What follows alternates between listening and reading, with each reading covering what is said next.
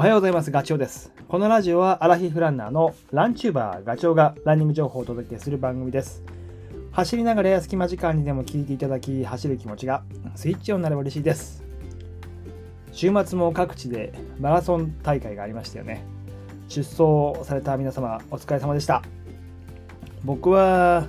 えー家で大阪マラソンを見ていました。テレビ見ていて、すごい天気いいなと。ただ、一方で寒そうだなと思いました。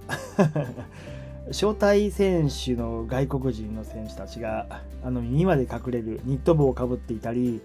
長袖を着ていたりとかするとなんかその寒さがこっちまで伝わってくる感じ。いやもうほんと待ってる時間が大変だったと思います。多分3度とか4度とかでしょ。いやーそれは寒い。走り出してしまえば暖かくなるから気にならないかもしれないけど待ってる時がね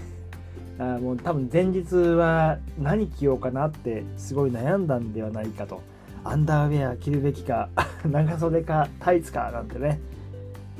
まあ本当にあとテレビ見てて思ったのはエンドの応援がいいね。なんかコロナ前に戻った感じをすごい受けました、まあ、3万人規模の大会じゃないですか大阪マラソンは。余計にその人がたくさんいることが、まあ、際立って見えたのかもしれないし、まあ、僕も京都マラソンこの前走った時にそれは感じたし、まあ、すごいその周りにたくさんいると走ってるランナーは気持ちも上がるしね。なんか大会としての盛り上がりもあ,、ね、あるから見ている方も嬉しくなるなと。この勢いがどんどんこう戻ってくるというかあのコロナ前にねなればいいなって。そうすると人が集まってくれば大会の運営もうまくいくし、えー何？地方にどんどん人が集まって違う意味でそのなん盛り上がりもありますよね。地域の盛り上がりもあるし。で言うと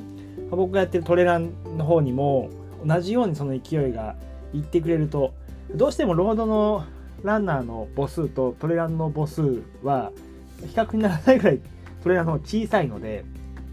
どうしてもその盛り上がりっていうところもシティマラソン系が盛り上がってその次って感じなんだよね。それしょうがない。参加人数も少ないし場所もねもっと遠いところ山があるところなので集まりにくいってところもあるからね。そういうように、えーまあ、ロード大会もトレラン大会も同じように盛り上がってくれると嬉しいなと。それが望みです。で、えー今日はですね僕が週末何してたかって話を どうでもいいかもしれませんけど、えーします。2月の19日に京都マラソンを走ってその疲れがねまだ残ってるというかなかなか抜けなくて、えー筋肉も疲れてるんですけどなんかこう重い感じがするけど気持ち的にもちょっとねさすがにちょっとストレスがかかっていたみたいで家でぐったりしたいなっていう気持ちがあったんだけど一方で次の大会が3月の11日12日2週間後に控えてるんですよね。熊川あの熊本の熊間球磨川で行われるリバイバルトレイルっていう169キロ累積標高で9700登る大会です。で思い返すと長いその、まあ、ウルトラトレイル系のレースっていつ出たかっていうと昨年末12月の2930に京都の方で行われたグレートラウンド 130K っていうのがあって実際のところ142、3キロあるんですけどそこを走って以来ですね。で、まあ、地足はね2ヶ月前走ってるんで残ってると思いつつも2ヶ月間1月と2月は労働の方を集中的にやってたから、まあ、総力が積み上がってるとはいえその求められるウルトラトレイルで求められる脚持久力とか長い時間のその行動する力みたいのが若干落ちてるのが気になってるしちょっと不安なところもあって。言うと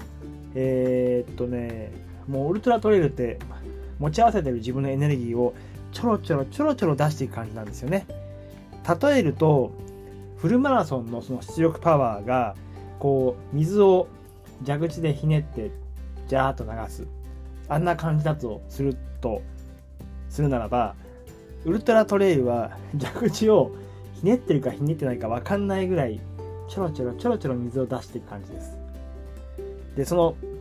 大元になる水はタンクでもう決まっていてタンクイコール自分のエネルギー。そのタンクの水エネルギーがなくならないように最後までね。なくなっちゃうともう足止まっちゃうから。なくならないようにコントロールするマネジメントすることが求められる。その感覚がちょっと落ちてる感じがしてっていうか思い出さなきゃいけないなっていうことがありそうなってくると2週間前だからもう今週やるしかないなと。もう来週だと1週間前だからもう疲労が残っちゃうからできないとなると行くしかないというところでトレーニングに行ってきました。でどこに行くかはすごい考えてもう前日まであそこにしようここにしようって思ったんですよ。あの京都でストレスがかかったってさっき言ったけど富士山が見えると多分気持ち晴れるかなと思ったから箱根？とか伊豆と思ったんだけど伊豆は遠いでしょ？で箱根は多分雪が積もってるんじゃないかなと思っていて雪積もってると足が濡れちゃうので長時間行動するのはちょっとしんどくなるからやめようというところで思いついたのが 前日西の国に行こうと。西の国って埼玉の越生なんですけど 富士山も見えないしもう西の国のコースって逆にストレスになるぐらいきついですけどそこはね長時間行動の経験値を増やすというか取り戻す感覚を取り戻すっていうことで蓋をして 行ってきましたよ。ただ自分の中ではえっとその西の国は知り尽くしてるというかコースは分かってるから道迷いもないし先読みができるのでストレスはないだろうということで行ってきました。土曜日にね。あの大御所の駅行きました。あの何と言ったか分かんないけど。西の国の西の国って北ノースとサウスで2つコースが分かれててノースを1周サウスを2周するんですよ。で、えー、と僕は100マイルの方に100キロと100マイルがあって僕は100マイルの方に出てで100マイルはそうサウスを2周するんですけどそのサウスの2周も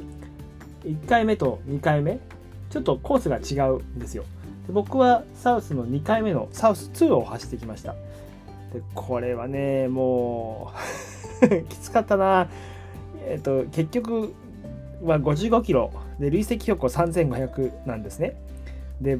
9時間ぐらいで行けるかなと思ったけど、結局11時間かかって、途中30キロぐらいから足に力が入らなくなって、まあ、京都の疲れだと思うんですよね。であと2ヶ月間長時間トレーニングっていうのをやってなかったこともあるので体が慣れてなかったっていうこともあると思うでただこの11時間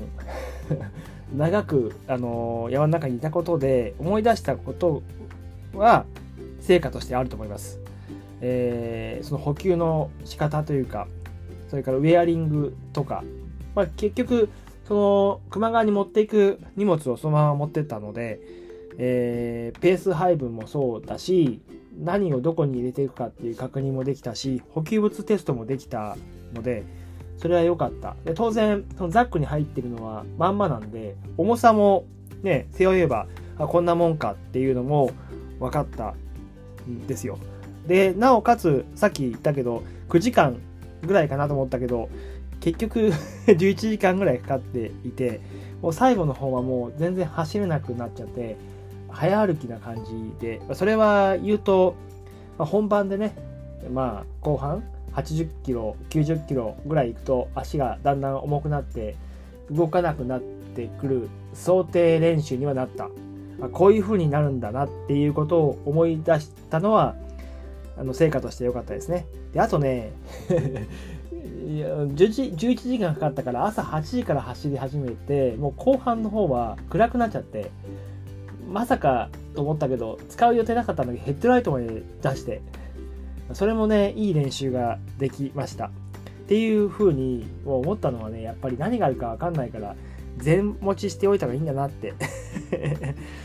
なので、えー、なんとか、なんとか11時間かかったけど、長時間練習ができたですよ。いろいろと本当にさっきも言ったけど、あの学びも多かったから、明日のラジオでは、どんなものを上飽きて、どういう補給食が役に立ったかって話をしようかなというふうに思っています。はい、今日のお話、役に立たないかな、今日のは。まあいいや。また明日お会いしましょう。ガチョウでした。バイバイ。